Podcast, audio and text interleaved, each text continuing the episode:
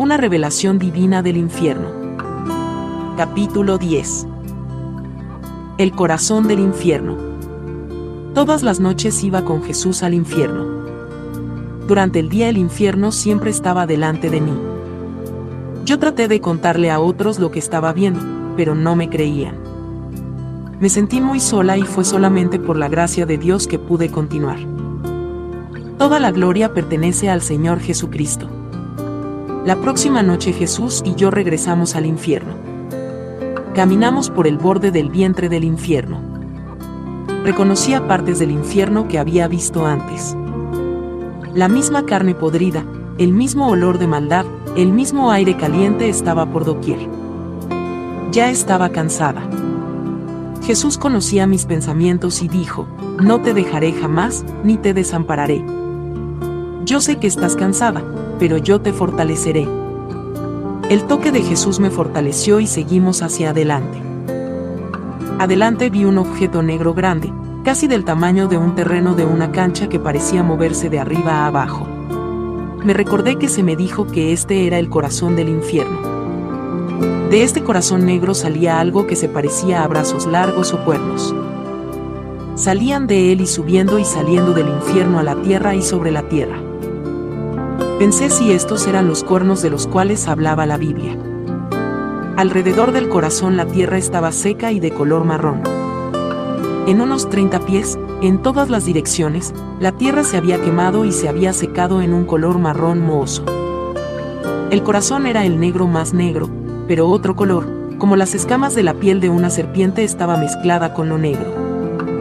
Un olor terrible salía del corazón cada vez que latía. Este se movía como un corazón verdadero, y latía para arriba y para abajo. Estaba rodeado por un campo de fuerza maligna. Muy atónita miré a ese corazón maligno y me preguntaba cuál sería su propósito. Jesús dijo, estas ramas, que se parecen a las arterias de un corazón, son cañerías que suben hasta la tierra para echar la maldad sobre esta. Estos son los cuernos que vio Daniel, y estos representan reinos de maldad en la tierra. Algunos ya han sido, algunos serán y otros son ahora. Reinos malignos se levantarán y el anticristo reinará sobre mucha gente, pueblos y cosas. Si fuera posible, aún los elegidos podrían ser engañados por él. Muchos se apartarán y adorarán la bestia y su imagen. De estas ramas principales o cuernos, otras ramas más pequeñas crecerán. De las ramas pequeñas saldrán demonios, espíritus malos y todo tipo de fuerzas malignas. Estos serán sueltos sobre la tierra y serán instruidos por Satanás para hacer mucha maldad. Estos reinos y fuerzas malignas obedecerán a la bestia y muchos le seguirán hacia la destrucción. Es aquí, en el corazón del infierno, donde comienzan estas cosas. Estas son las palabras que me habló Jesús. Él me ordenó escribirlas, ponerlas en un libro y contárselas al mundo. Estas palabras son verdaderas. Estas revelaciones me fueron dadas por el Señor Jesucristo para que todos sepan y entiendan las obras de Satanás y las cosas malignas que Él está preparando para el futuro. Jesús dijo, Sígueme, subimos por una escalera dentro del corazón, donde una puerta fue abierta para nosotros. En el corazón había completa oscuridad. Escuché el sonido de llantos, y había un olor tan terrible que casi no podía respirar. Todo lo que podía ver en la oscuridad era a Jesús. Yo caminaba muy cerca de él y entonces, de momento, Jesús desapareció. Lo increíble había sucedido. Yo estaba sola en el corazón del infierno. Horror se apoderó de mí. El temor apretó mi alma y la muerte se apoderó de mí. Le grité a Jesús, ¿dónde estás? ¿Dónde estás? Por favor, regresa, Señor. Clamé y clamé, pero nadie respondió. Oh, mi Dios, me lamenté, yo tengo que salir de aquí, comencé a correr en la oscuridad. Mientras tocaba las paredes, parecía que respiraban, moviéndose contra mis manos.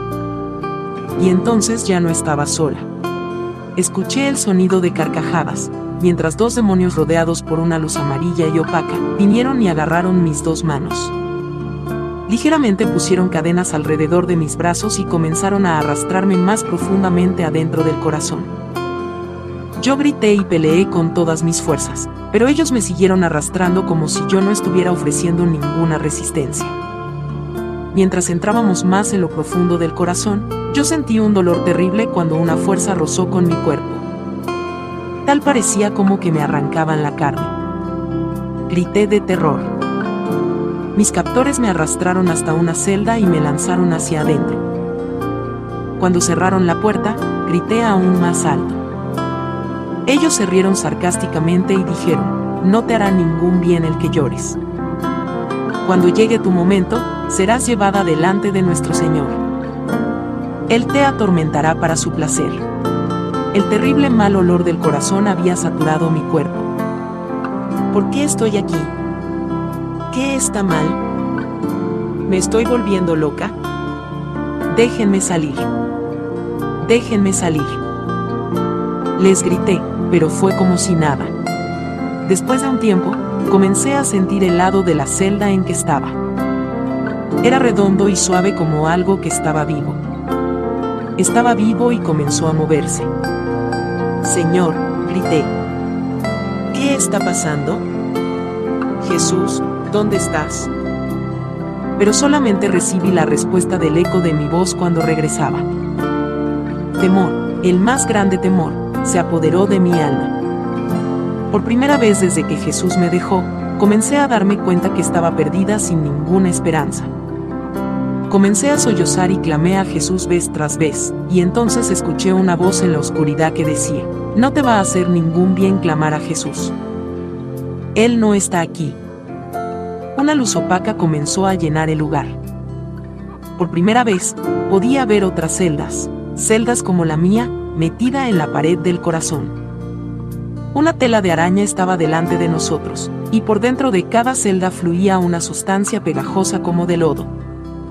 La voz de una mujer en la celda próxima me dijo, estás perdida en este lugar de tormento. No hay salida.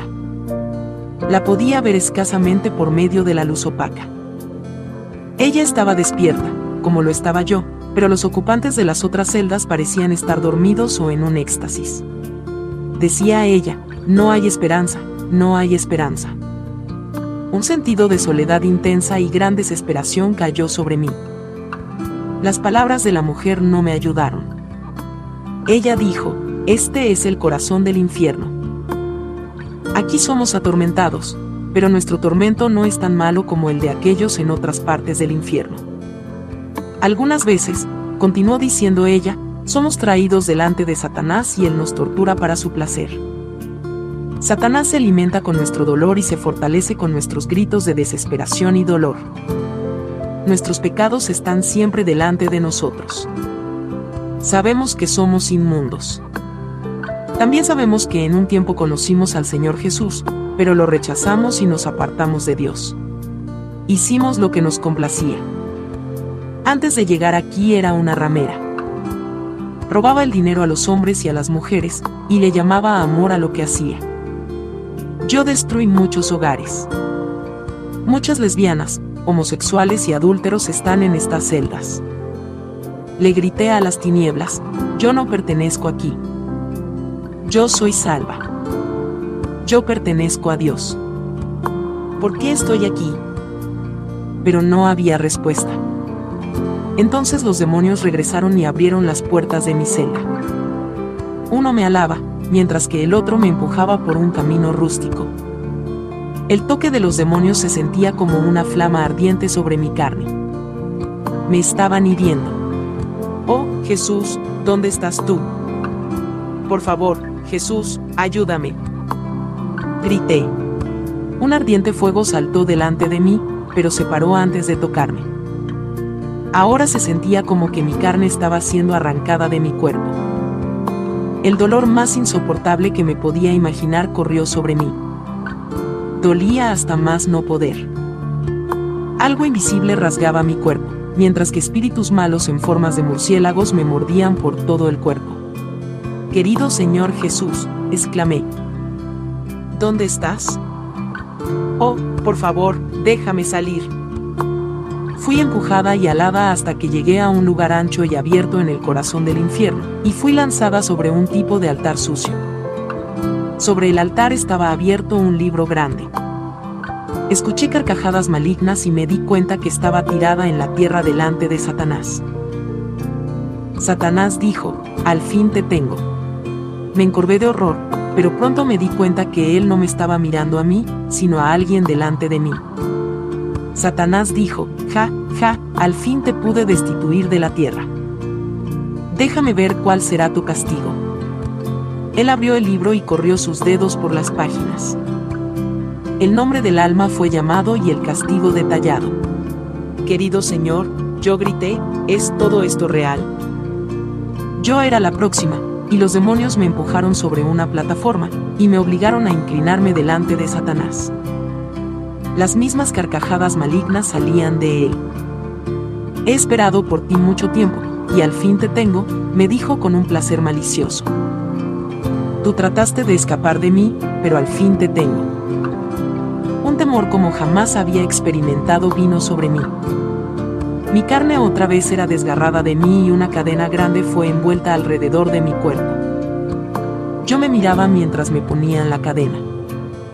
Me parecía a los demás. Yo era un esqueleto lleno de huesos de muertos. Gusanos se arrastraban dentro de mí, y un fuego comenzó desde mis pies y me cubrió de flamas. Yo grité otra vez, Oh, Señor Jesús, ¿qué ha sucedido? Jesús, ¿dónde estás?